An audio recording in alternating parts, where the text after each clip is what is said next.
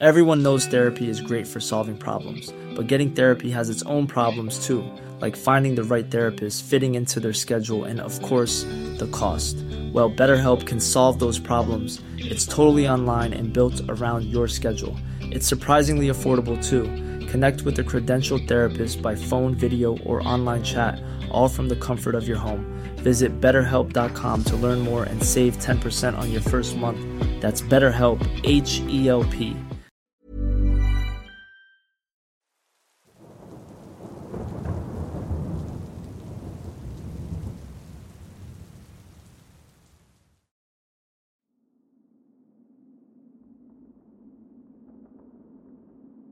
Hola, es un gusto saludarte. Desde hace algún tiempo sigo tu canal y me encantan tus relatos. Después de tanto pensarlo, he decidido escribirte para contarte una de las tantas historias aterradoras que he experimentado. Mi nombre no es relevante. Actualmente tengo 33 años y soy de Venezuela.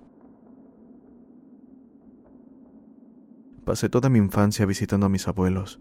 De hecho, los visitábamos cada que podíamos, hasta en los momentos difíciles. Ellos vivían en las montañas, donde no había energía eléctrica. Nos iluminábamos con lámparas hechas de queroseno, y cuando se acercaban las 4.30 de la tarde, ya todo se oscurecía.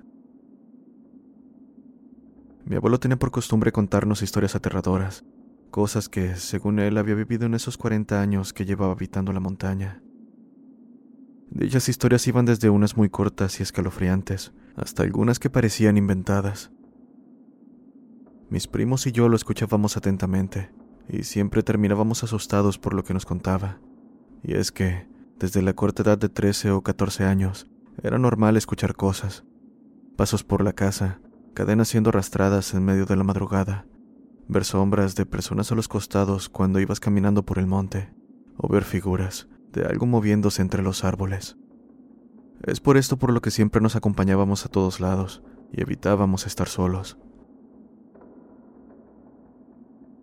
En Venezuela es muy popular la historia de las morocotas o entierros de dinero, estos hechos por terratenientes que se negaban a que otros disfrutaran de sus riquezas. Los entierros podían ser de oro, plata y quizás joyas. Así que, una noche mientras estábamos platicando afuera de la casa, le dije a mi abuelo que a lo lejos veía una luz muy brillante. Señalaba el lugar, pero parecía que nadie más podía verla. ¿De qué color es? preguntó mi abuelo. Es amarilla, abuelo. No puedo creer que nadie más la vea. Estaba extrañada, pues la luz brillaba con intensidad en medio de la oscuridad de la montaña. Pero por más que preguntaba, mis primos no parecían verla, excepto uno, mi primo Carlos. Él dijo que la luz no era amarilla, sino blanca, muy blanca. Esto desató una discusión donde yo aseguraba que la luz era amarilla y mi primo blanca. Fue tanto el escándalo que mi abuelo nos mandó a callar para contarnos una historia que nos erizaría la piel, y que seguramente desató lo que hizo que la mayoría de mis primos no quisieran volver a aquella montaña. Ahí hay un entierro de morocotas, dijo mi abuelo. Todos lo miramos confundidos. Mi abuela le pidió que no comenzara con historias que no nos dejarían dormir después, pero mi abuelo decidió ignorarla y siguió con la historia. Cuando tenía poco de haber llegado aquí, comencé a verla, la luz intensa, pero le dije que no quería nada. Usted sí es tonto, abuelo, dijo mi primo Carlos. Tonto. Soy muy inteligente al mantenerme lejos. Aquí han venido muchas personas a visitarme y algunos aseguran ver las luces. ¿Por qué la veo amarilla y Carlos blanca? Pregunté confundida, a lo que mi abuelo dijo que el entierro era mixto. Había oro y también plata y que el hombre que había hecho el entierro no descansaría hasta que alguien lo encontrara. Que me lo dé a mí, dijo animado mi primo, un año mayor que yo. Yo lo saco. No digas tonterías, le dijo mi abuelo enojado. Con eso no se juega, muchacho. Para sacar ese entierro, debe ser de tres y dos.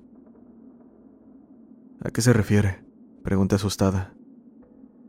Deben ir tres almas, pero solo volverán dos. Alguien debe sacrificarse, o sacrificarlo para que el dinero se quede con la persona. De lo contrario, desaparecerá.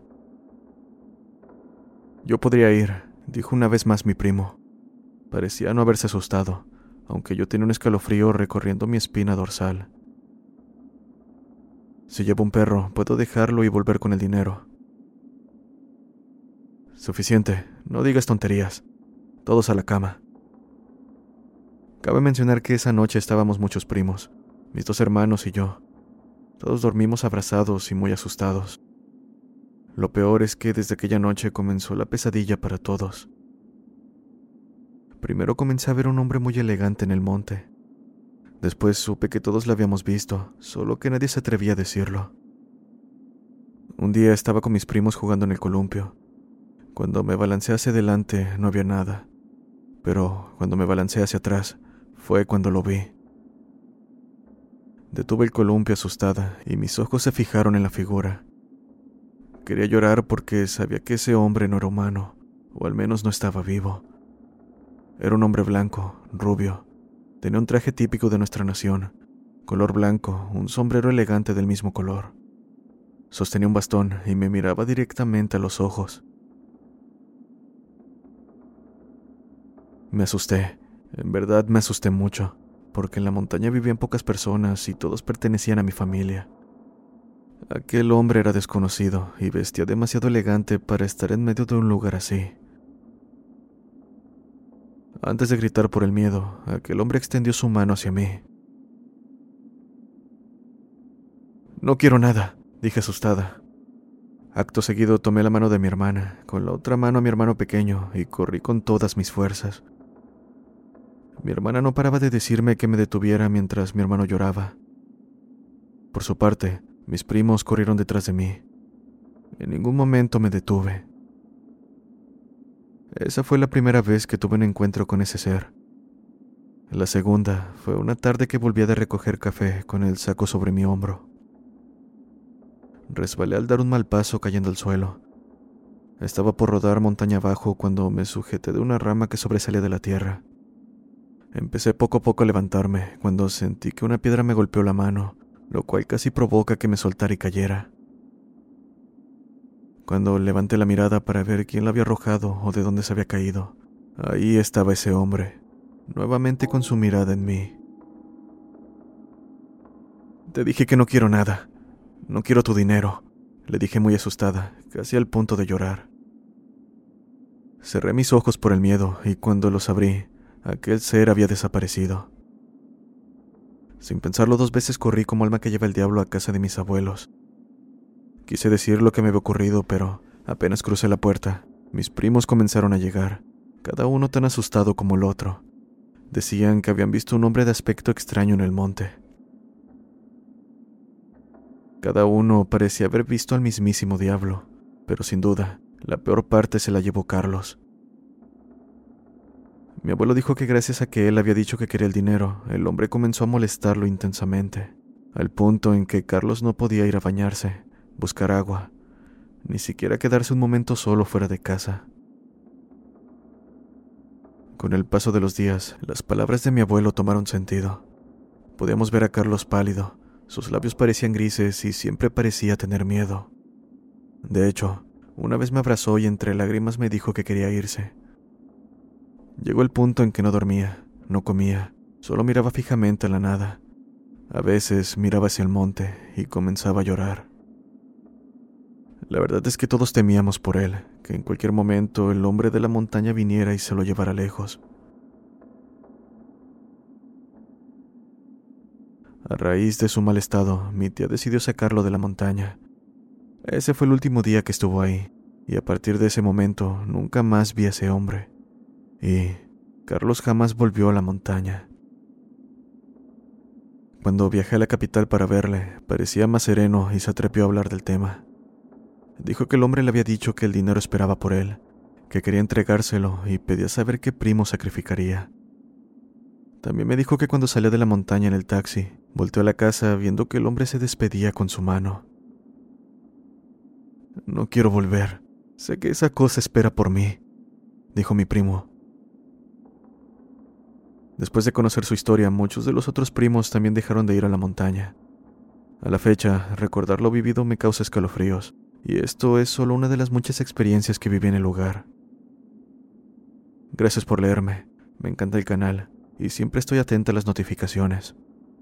Saludos comunidad.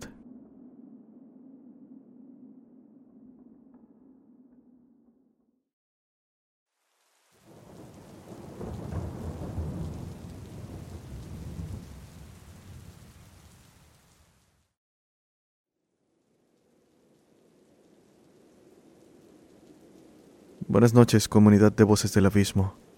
El relato que estoy por contar me sucedió como hace dos semanas. Soy de Paraguay, de la capital de Asunción. En aquella ocasión estábamos de regreso de la casa de mi tío. Habíamos festejado el cumpleaños de su hermano. Cabe mencionar que su casa se encuentra en el campo, aproximadamente a cinco o cuatro horas de viaje, dependiendo del tráfico. Mientras volvíamos, yo estaba durmiendo en el asiento del copiloto.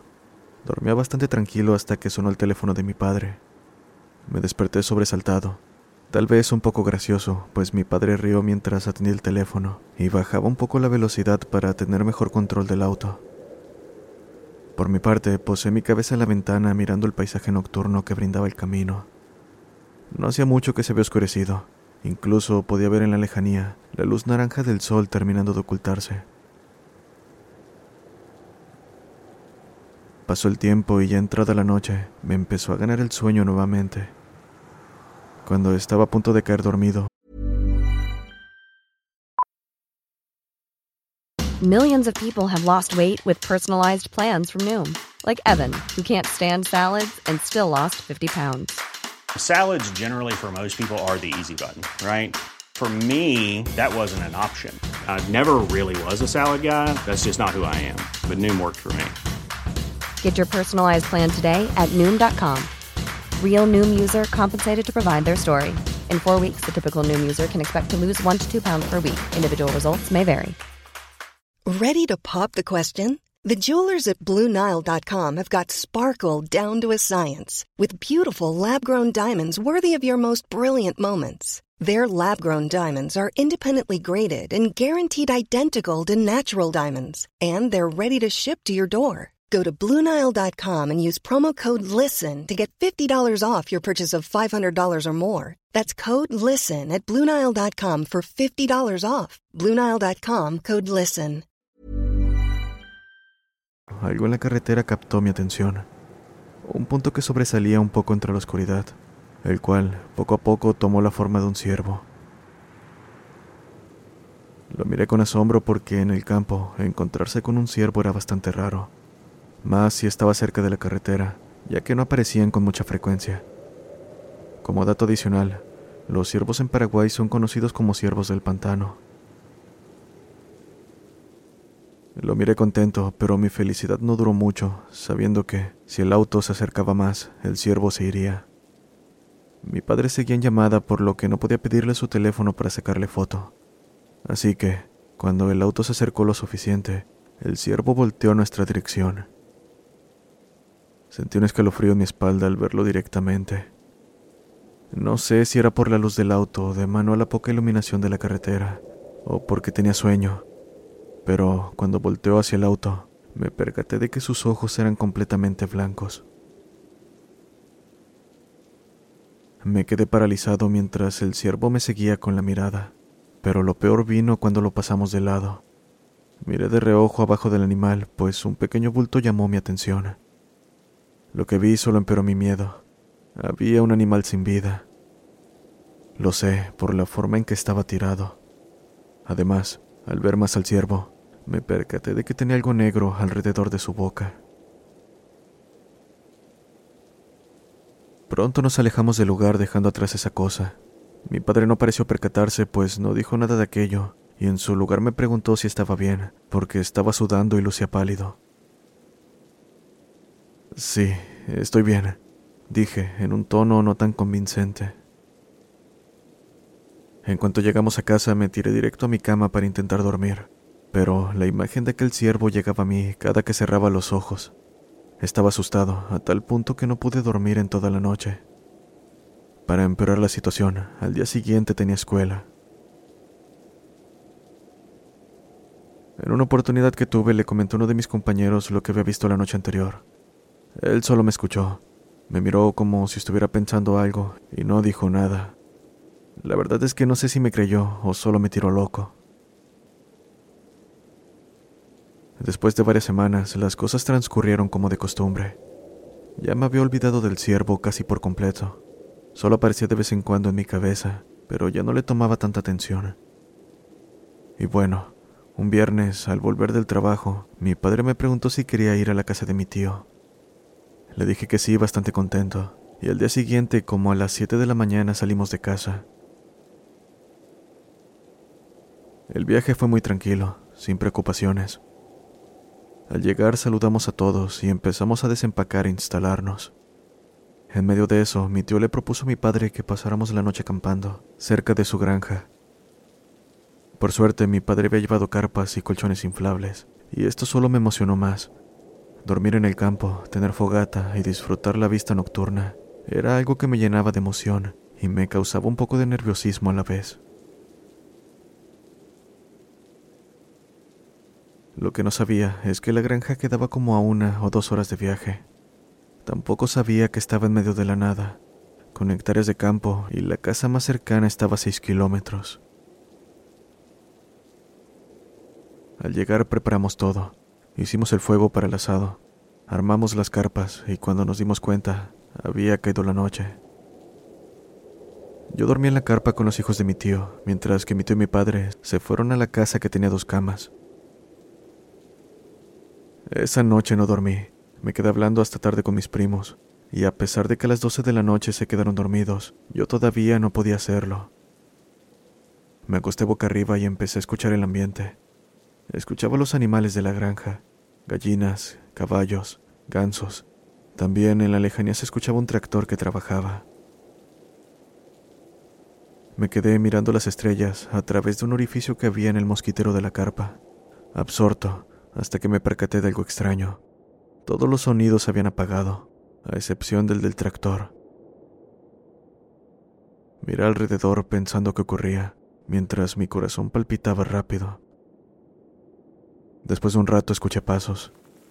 Raro, pues en un momento escuché a alguien abrir la puerta de la casa, la cual cabe mencionar es muy ruidosa. Agudicé mi oído los pasos eran silenciosos, pero se podía escuchar si prestabas atención. Lo primero que pensé fue que era un ladrón de ganado, así que miré a los lados de la carpa buscando mi rifle, que era uno de aire comprimido, y sabiendo que con ello no podría matarlos, lo cargué y esperé. Volví a agudizar mi oído, percatándome de que los pasos no eran de una persona, parecían los de un caballo o de un animal de cuatro patas con cascos. Me tranquilicé al saber que podría tratarse del caballo que dejamos atado en un poste, y puse mi rifle al costado del colchón para intentar dormir. Estaba por hacerlo cuando volvió a mi mente la imagen del ciervo que vi esa noche. Un escalofrío recorrió mi espalda mientras las pisadas de lo que sea que estaba fuera se acercaban cada vez más. No sé por qué, pero mientras más se acercaba, más nervioso me ponía, y cuando se acercó lo suficiente, Pude ver su sombra a través de la pared de la carpa. Se me heló la sangre al ver que no era un caballo. No podía serlo. No tenía el tamaño de uno, y no me quedó duda al escuchar el sonido de una respiración pesada, como la de una persona que respiraba con dificultad. Empecé a temblar del miedo y a sudar frío, mientras que el animal, o lo que fuera, se dirigió hacia nuestra carpa, olfateando. Sin saber qué hacer, me tapé de pies a cabeza temblando del miedo. No quería moverme ni un centímetro. Aún así, pude ver con el rabillo del ojo en la pared de la carpa cómo esa cosa daba vueltas alrededor. Pronto, un olor a muerte inundó el aire. Esto, de alguna manera, me hizo recobrar la compostura, y acto seguido saqué mi mano de la manta, agarré mi rifle que puse al costado de la colchoneta y lo abracé mientras rezaba en mi mente. Volví a mirar con el rabillo del ojo, percatándome de que aquello se detuvo en la parte izquierda de la carpa, donde se quedó un momento, moviendo su cabeza de un lado a otro. De repente se paró dos patas mirando en todas direcciones. Esto hizo que me congelara por completo. Mi corazón palpitaba tanto que sentía que me faltaba el aire. Cerré los ojos completamente aterrado, y después de un momento que se sintió eterno, la sensación de ser observado se hizo presente. Volté hacia el agujero que tenía la manta, y ahí lo vi. Apenas podía distinguirlo, pero sin dudar el ciervo con sus ojos blancos. Su cabeza era flaca, casi esquelética, y de su boca brotaba sangre. No pude ver más, pues el terror me hizo cerrar los ojos, rezando todo lo que me sabía en mi cabeza. Por su parte, mis primos seguían dormidos, extrañamente sin hacer nada de ruido. Esto tal vez ayudó a que aquella cosa no se percatara de nuestra presencia, porque después de un momento se puso en cuatro patas y se fue corriendo. Es indescriptible el alivio que sentí en ese momento, alivio que desapareció cuando escuché en la lejanía un grito agudo, el más aterrador que jamás había escuchado. El conductor del tractor se topó con eso, pensé. En ese instante volvieron los sonidos del bosque y animales de la granja, pero el motor del tractor había parado. Está de más decir que no pude conciliar el sueño. Simplemente me quedé acostado en la colchoneta con rifle en mano, sabiendo que no le iba a hacer nada, pero eso era mejor que nada. Con los primeros rayos del sol se abrió la puerta de la casa. Con un sobresalto me levanté suspirando, al saber que ya amanecía y todo había terminado. Esa mañana mi tío se levantó a hacerse su mate y escuchar la radio. Por mi parte intenté dormir un poco, pero la verdad es que no pude. Después de una hora mi padre despertó y fue a mirar la carpa donde estaba y me hice el dormido.